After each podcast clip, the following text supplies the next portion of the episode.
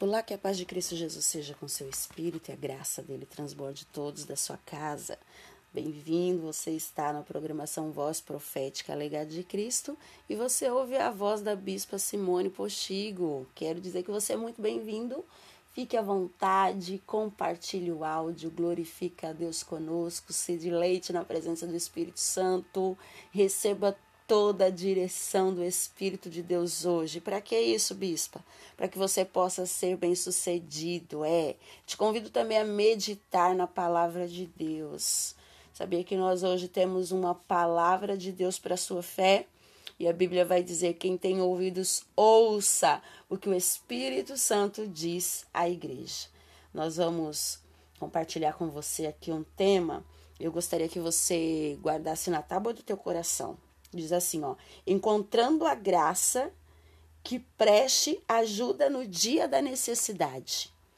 Você já conseguiu encontrar a graça naquele dia terrível, no dia de situação que você olhou e falou: Meu Deus do céu, agora só a graça de Deus para me ajudar. E aí, quando você busca a graça de Deus, a Bíblia vai dizer que é um favor imerecido, né? Nós não merecemos a graça de Deus, mas porque é, o Senhor teve misericórdia da nossa vida, aonde abundou o pecado, superabundou a graça. E nós já temos o favor do Senhor pelo sacrifício da cruz do Calvário. Mas eu quero deixar aí na tábua do teu coração, bem registrado, que tudo que você passa aqui, também é um propósito de Deus. Eu quero te lembrar que o maior sacrifício, o maior sofrimento, a maior tristeza, Jesus decidiu passar por você, para que hoje você pudesse ter bonança, para que hoje você pudesse ter força para suportar todas as coisas, as coisas boas e as coisas difíceis que aparecem aí na sua vida. Jesus Cristo, ele venceu aquela cruz por você. Jesus Cristo, ele se entregou em sacrifício vivo pela sua vida. Só que pode ser que você fale assim, bispo, mas misericórdia. Né? Eu olho para minha situação, eu olho para minha história, eu não consigo lembrar a última vez que eu consegui sorrir de verdade. Eu não encontro contentamento nos meus dias. Eu nem me recordo de fato a última vez que eu contei um testemunho, porque faz tanto tempo que não me acontece uma coisa boa que olha só pela graça. É, você está certíssimo. É pela graça. Olha o que Jesus vai dizer para os discípulos, ó. E disse-lhe: A minha alma está profundamente triste, numa tristeza mortal. Isso aqui é Jesus que está falando, tá bom? Lá em Marcos capítulo 14, no seu verso de número 34. Ele vai dizer que a alma dele está profundamente triste e vai dizer que é uma tristeza mortal. Aí ele vai dar uma ordem: fiquem aqui e vigiem. Tá entendendo? O seu Jesus. A Bíblia vai dizer, não sou eu que digo, lá em Isaías 53, e eu acredito que é no verso de número 3. É isso mesmo. Jesus vai dizer que, a palavra de Deus vai dizer que Jesus era um homem de tristeza e familiarizado com o sofrimento, querido. Jesus, o seu Jesus. Ele, enquanto ele estava aqui na terra, ele sofreu todo tipo de tentação. Você sabe disso mas ele não pecou de forma alguma. Jesus tinha um propósito definido. Jesus, o Cristo, o nosso Senhor, aquele que se submeteu a sofrer, a passar por situações. Agora você vê Jesus falando aos discípulos: A minha alma está profundamente triste, numa tristeza mortal. Já aconteceu de você sentir tanta tristeza que Parece que você vai morrer. Jesus estava sentindo assim nesse dia. Jesus estava sendo oprimido pela tristeza, pela angústia, pela situação que ele ia passar. Ele sabia o que ele ia enfrentar. Ele sabia o que vinha pela frente. E ele estava se preparando e ele achou um lugar de refúgio. Qual é o lugar mais certo, mais propício quando você está num dia de angústia? Na presença do Senhor. A Bíblia vai dizer que ele é o socorro bem presente na hora da angústia. Se você está refugiado na presença do Senhor, o Senhor vai aliviar o seu fardo, o Senhor vai aliviar a sua dor, o Senhor vai restaurar a tua força, o Senhor vai mudar a, a tristeza para alegria. O Senhor vai tirar essa veste de choro, de pranto e vai te colocar uma veste de alegria. É isso que Deus quer que você entenda, que o teu choro pode durar uma noite, mas a alegria é certa pela manhã. Jesus, ele foi para aquele lugar de refúgio, o Getsemane. Aí você fala, bispa, pelo que eu saiba, o significado da palavra Getsemane é prensa é prensa de óleo. É onde eles é, prensavam a azeitona, lembra? Eles prensavam a azeitona para sair o azeite. E aí a senhora está falando para eu me refugiar. Na prensa é. Prensa também é lugar de qualidade. Jesus foi para a prensa e lá ele tirou o melhor dele por você. Foi por você que ele fez isso, foi por você que ele passou, foi por você que ele foi se refugiar em Deus lá no Getsemane. Pode ser que você já tenha se sentido abandonado, você já tenha se sentido mal interpretado, você já tenha olhado toda a sua situação e tenha dito para Deus: Meu Deus, o que, que eu fiz para merecer tanta coisa? O que, que eu fiz para suportar tanta, para ter que enfrentar tanta situação na minha vida? Será que eu pequei contra o céu? Será que eu pequei contra a terra? Calma. Jesus Cristo, ele não pecou nem contra o céu e nem contra a terra só que o pai tinha um propósito. O pai tinha um propósito de entregar o filho em amor pelas nossas vidas. E tudo que você passa não é pra, porque Deus quer fazer com que você esteja é, moldado num caráter de sofrimento, moldado é, nas características de alguém que vive na tristeza. Não, o Senhor quer te trazer experiência, assim como Jesus Jesus teve a experiência. E aí eu te pergunto, qual foi a experiência do Getsemane que te marcou de uma forma surpreendente e nunca mais você foi o mesmo? Porque é, quem passa pelo Getsemane, ele sofre experiências de prensa, ele está sendo prensado e tem um propósito na prensa. É necessário prensar para extrair algo. E o que é que está saindo? De repente, nós estamos sendo prensados para sair algo dentro de nós louvável ou algo que poderia nos destruir. Deus quer retirar do nosso meio. Deus quer tirar aquilo que não provém dele. Tem hora que a gente passa pela prensa para ser liberto.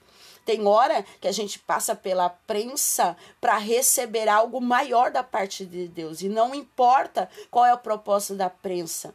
O importante é que Deus está com você lá na prensa. Deus é aquele que direciona a prensa na hora da prensa. Deus é aquele que sabe já o conteúdo que vai sair, o momento em que ele está né, prensando, o momento de dor, o momento de dificuldade, o momento de tristeza, o momento de amargura, aquele momento que parece que não tem fim, que não vai acabar. Jesus está com você na hora da prensa. E a experiência da prensa é algo sobrenatural. Ninguém vai ser prensado como você vai ser prensado. Eu vou ser prensado de uma maneira. Pode ser que a tua prensa é uma força maior, a intensidade pode ser que seja mínima, quem sabe. Mas todo tipo de prensa é para gerar dentro de nós alguma experiência. Todo tipo de prensa é para nos ensinar que Jesus Cristo é aquele que já sabe aquilo que nós temos já sabe o conteúdo que vai ser extraído. E nenhum tipo de dor tem o poder de matar você se Jesus está no controle da sua situação, sabia? Você já teve dificuldade de entender ou se submeter à vontade de Deus para sua vida? Tem hora que a gente tem dificuldade para isso. A gente não consegue compreender o propósito de Deus. A gente não consegue se dobrar para a vontade de Deus. E, por vezes, Deus vai usar a prensa para nós aprendermos. Nós, Deus vai apertar um tanto para que a gente possa de verdade entregar aquilo que de fato Ele está pedindo. E detalhe: tudo que Deus pedir para você, pode ter certeza, você já tem. Tudo. Deus nunca vai te pedir algo que você não tem. Pelo contrário, e tudo aquilo que ele te pedir, ele já te forneceu. E se ele já te forneceu, se ele pediu, ele quer devolver um mínimo dobro. Você está entendendo por quê, bispa? Porque a graça dobrou. E quando é que eu encontro a graça que me ajuda nesse dia tão terrível de necessidade? Quando você se aproxima do trono da graça com confiança. É, e a fim de quê? A fim de receber misericórdia. Você está entendendo que Deus é aquele que nos direciona em tudo e todas as coisas têm um sentido na tua vida. É necessário só você descansar, deixar Deus trabalhar, deixar Deus te moldar conforme aquilo que já é projeto dele. A Bíblia vai dizer, não sei o que digo, não. O livro do Senhor está diante dele, ele está sentado no trono e o livro dele está à frente dele. E esse livro chama-se Livro da Vida. Quando ele vira a página lá, quando ele abre o livro e vê o seu nome lá e vê a sua história que ele escreveu, antes de formar você, antes de formar os seus ossos no ventre da sua mãe, ele já sabe o que vai acontecer no dia de hoje. Ele já sabia lá na eternidade, quando ele escreveu, antes de te formar, ele já sabia o que ia acontecer no dia de hoje, ele já sabia que você estaria ouvindo uma palavra dessa para que você possa encontrar a graça que te ajude no dia da tua necessidade. Ele já sabia, e essa palavra vai ser ferramenta de fé e de edificação para que você possa se levantar e se aproximar do trono da graça com confiança. O que é se aproximar do trono da graça com confiança? É procurar o lugar de refúgio na presença do Senhor. É saber que você vai receber a misericórdia do Senhor para enfrentar toda situação dificultosa, para enfrentar toda adversidade para estar de verdade preparado para algo maior. Você não quer viver coisas grandes, você não quer conquistar, você não quer estar no topo, né? Ninguém quer ficar no vale, todo mundo quer ficar na montanha. Mas muitas vezes a sua vitória não vem da montanha. A gente vai para a montanha para celebrar a vitória que foi concretizada ali no vale. E quem sabe esse vale, quem sabe esse Getsemane, quem sabe os encurvar das oliveiras está te apertando, está te oprimindo, mas o Senhor está dizendo: é necessário passar pelo Getsemane da vida sim, porque é lá que você vai ter a experiência que ninguém vai ter. Alguém pode contar um testemunho para você da vida e você falar: Meu Deus, que testemunho forte. É, glória a Deus, glória a Jesus. Porque Deus tem um propósito na vida de cada um. E quando a gente ouve um testemunho de alguém, a gente sabe que é para edificação da nossa fé e para glorificar o nome de Deus. Mas o maior testemunho que você vai ouvir é da sua vida mesmo. Por quê, bispa? Porque você é que vai gerar experiências de caráter deformado para caráter transformado na presença do Espírito Santo.